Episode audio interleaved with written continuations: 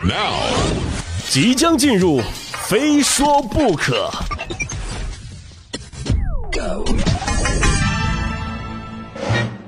各位好，这里是由没有冠名独家赞助播出的《非说不可》，我是鹏飞。本节目正在通过蜻蜓 FM 独家网络播出，欢迎您猛烈点击，频繁收听。录制这期节目的时候呢，已经到了十二月十九号了啊，距离二零一五年结束呢，已经不到两周的时间了。最近呢，很多媒体、很多机构啊，算是各行各业吧，都在做这一年的盘点，就是这一年取得了哪些成果，获得了哪些荣誉啊，等等之类的。要说二零一五年呢，我印象最深刻的一件事呢，就是咱们中国的科学家，哎，终于获得了诺贝尔奖。来自中国土生土长的屠呦呦女士啊，和另外两名医药学家共同获得了2015年诺贝尔生理学或医学奖。刚好呢，就在上一周啊，12月10号，在瑞典首都斯德哥尔摩音乐厅，瑞典国王向屠呦呦女士颁发了诺贝尔奖的证书、奖章和奖金，大约是三百万元人民币哈。就拿到钱之后，屠呦呦女士非常的激动啊，记者就问了：“哟，您这笔钱打算怎么用呢？”这屠女士相当淡定的说啊。就是打算先把这次股灾的钱还上吧，然后记者又问了，那剩下的呢？啊，剩下的那剩下的就只能慢慢还了呗。哎，那么今天呢，我们就来聊一聊诺贝尔奖。诺贝尔奖是以瑞典著名的化学家、硝化甘油炸药的发明人阿尔弗雷德·贝恩哈德·诺贝尔的部分遗产作为基金，在一九九零年创立的。诺贝尔奖分设物理、化学、生理或医学、文学、和平五个奖项，以基金每年的利息或投资收益授予世界上在这些领域对人类做出重大贡献的人，于一九零一年首次颁发。诺贝尔奖包括金质奖章、证书和奖金。一九六八年，瑞典国家银行在成立三百周年之际，向诺贝尔基金捐出大额资金，增设瑞典国家银行纪念诺贝尔经济科学奖。一九六九年首次颁发，人们习惯上称这个额外的奖项为诺贝尔经济学奖。刚刚呢，我们了解了诺贝尔奖的由来和下设奖项哈。虽然说我们中国人获得诺贝尔奖的次数很有限，但是呢，我们却有着很深很深的诺贝尔情节。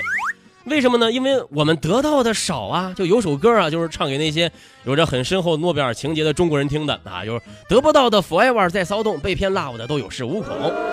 过去呢，我们中国人把诺贝尔得主分为两类啊，一类就是外国人，另一类呢是和中国有关的外国人。华侨呢，华裔呀，哈，就是比如说得过物理学奖的李政道、杨振宁、丁肇中，这都是美籍华人。还有两千年获得文学奖的高行健，哎，人家早在一九九七年的时候呢，就获得了法国国籍。但是即便如此呢，只要是黄皮肤、黑头发的中国人站在了诺贝尔奖的领奖台上，我们中国人大多数情况下呢，都是异常的兴奋啊。就不管你是二分之一、四分之一，还是十六分之一的中国血统，哪怕只要沾了那么一丁点儿关系，哎，你都是中国人的骄傲。去年的时候呢，我在我自己的节目里面呢，调侃过这么一位啊，二零一四年的诺贝尔化学奖的得主，美国人埃里克·白兹格。就是单看这个人呢，可能跟我们中国一点关系都没有，但是人家有一位中国太太呀，吉娜，安徽人。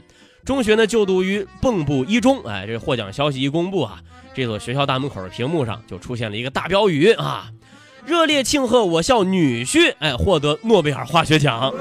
这学生一进学校大门，抬头一看，哟，这学校是在告诉我们，学得好不如嫁得好吗？其实您要这么拎呢，那我也会了啊，说不准哪位大人物还是我二大爷的三表哥的二女婿的邻居的那条狗的主人的四姑姑的外甥女儿同学的远方表亲呢。终于到了这两年呢，诺贝尔终于迎来了第三类人啊，中国人。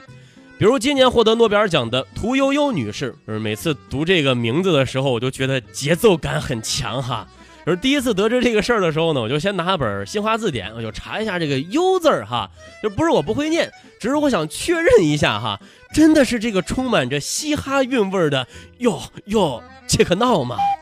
话说屠呦呦女士呢，是因为发现了降低死亡率的青蒿素而获得的诺奖。有更值得一提的是屠呦呦的身份啊，她是一没有博士学位，二没有留洋背景，三没有院士头衔，因此呢也被称为三无科学家。其实除了这三无啊，人家还没有实验室，没有课题经费，没有奖金啊。如果再凑一个呢，就可以召唤神龙了。当然，条件这么艰苦呢，人家还能获得如此高的成就啊，这我一点都不惊讶啊。为什么这么说呢？因为这是理所应当的呀。毕竟那些有身份的科学家们都在想着呢，哎，我这今年的论文该从哪儿抄呢？当然了，也有个别人呢，因为人家三无的身份啊，就是说东说西的啊。对此，我只想说一句：You can you up，no can no bb。虽然说屠呦呦女士没什么特殊的头衔供某些机构团体或者说是高校消费一下哈，但是这么好的机会怎么能够这么轻易的流失呢？前一段时间呢，来自屠呦呦女士家乡宁波的一条消息在网上瞬间就走红了。屠呦呦生活过的故居以一点五亿元的价格成功出售了。当然，据说这房子呢早就不属于人家的了啊。虽然说屠呦呦呢没能靠自己的科研哎挣到很多钱，但是呢她却为广大微商谋取了不少福利啊。那些在朋友圈里面卖面膜的啊，好好学着，你们完全可以打着青蒿素的牌子出来显摆吗？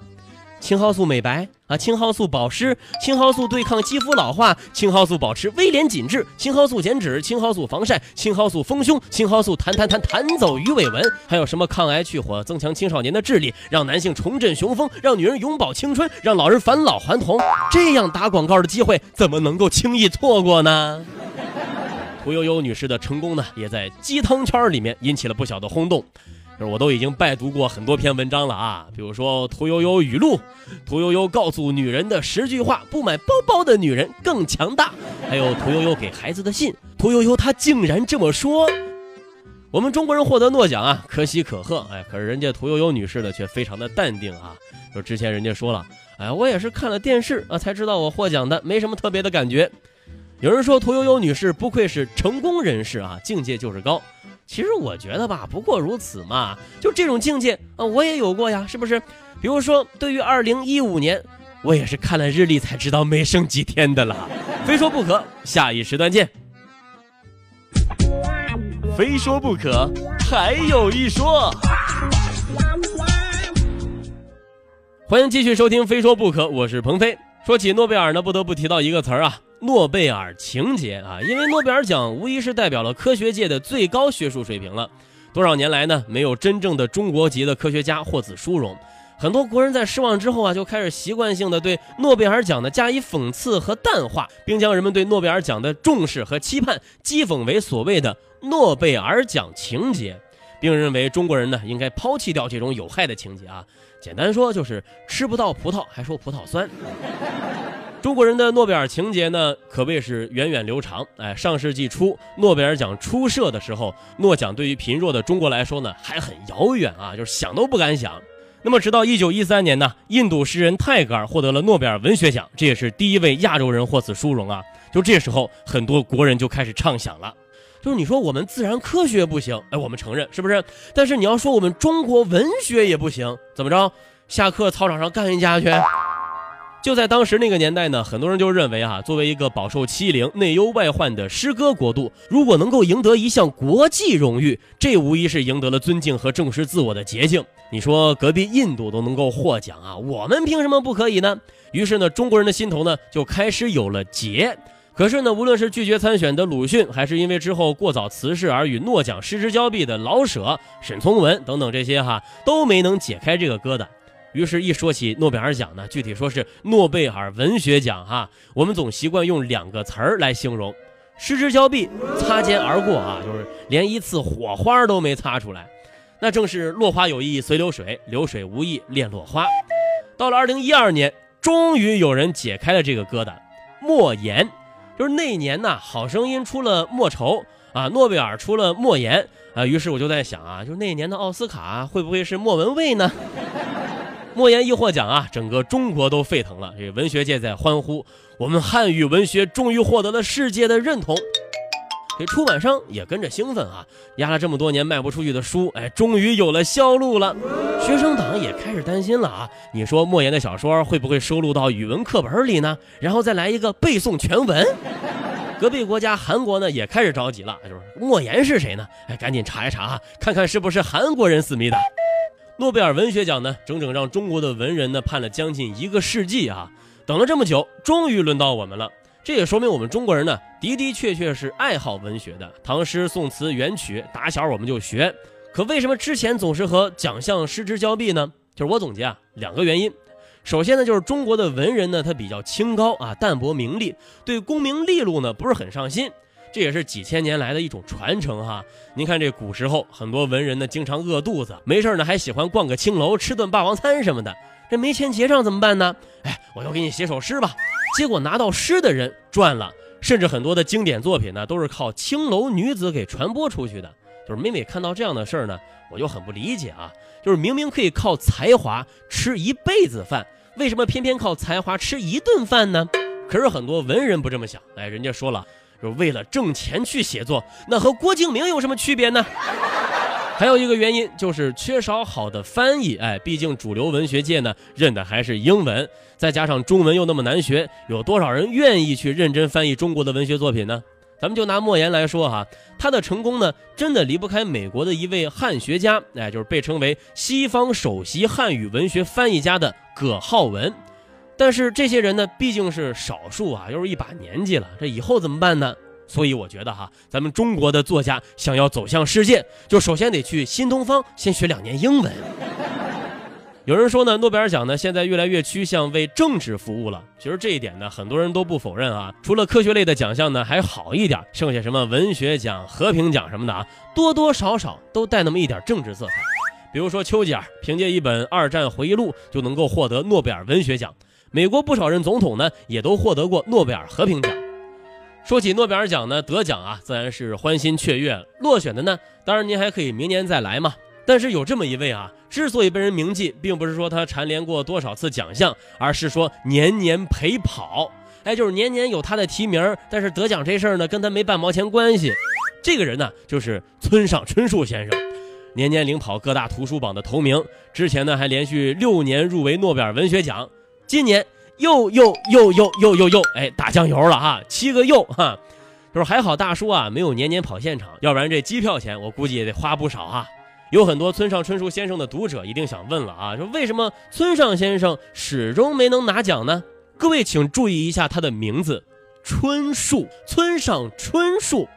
就是我们都知道啊，诺贝尔奖呢是每年的秋冬季节颁奖的。你水瓶双鱼，凭什么在我们天秤天蝎的月份猖狂呢？所以说这个星座不合哈也是问题。在这儿呢，建议您改一下名字哈，叫个什么秋雨。秋风什么之类的哈。说起村上春树先生呢，自2009年以来呢，村上春树呢已经连续七年被视为诺贝尔文学奖的热门候选人了。同时呢，村上先生呢也连续七年排在博彩公司赔率榜的前端，成为最悲壮的诺贝尔奖的陪跑王。这村上春树啊，简直堪称是博彩公司的天之骄子啊！村上君，请坚强的活下去。不知道为什么，每每说起诺奖悲剧村上春树，就会有很多人想起了奥斯卡的弃儿莱昂纳多·迪卡普里奥。村上不哭啊，小李子今年奥斯卡又无望了。总之有个人陪着您呢。在这儿呢，我也忍不住的想问问大伙儿啊，就各位猜一下，到底是村上春树先拿到诺贝尔呢，还是小李子先拿到奥斯卡呢？哎，或许呢，应该让失落的村上春树先生写一个剧本，让莱昂纳多·迪卡普里奥来演，再让汪峰老师负责音乐，这样呢，一个拿诺贝尔文学奖，一个拿奥斯卡，一个上头条，世界就和平了。非说不可，下期再说。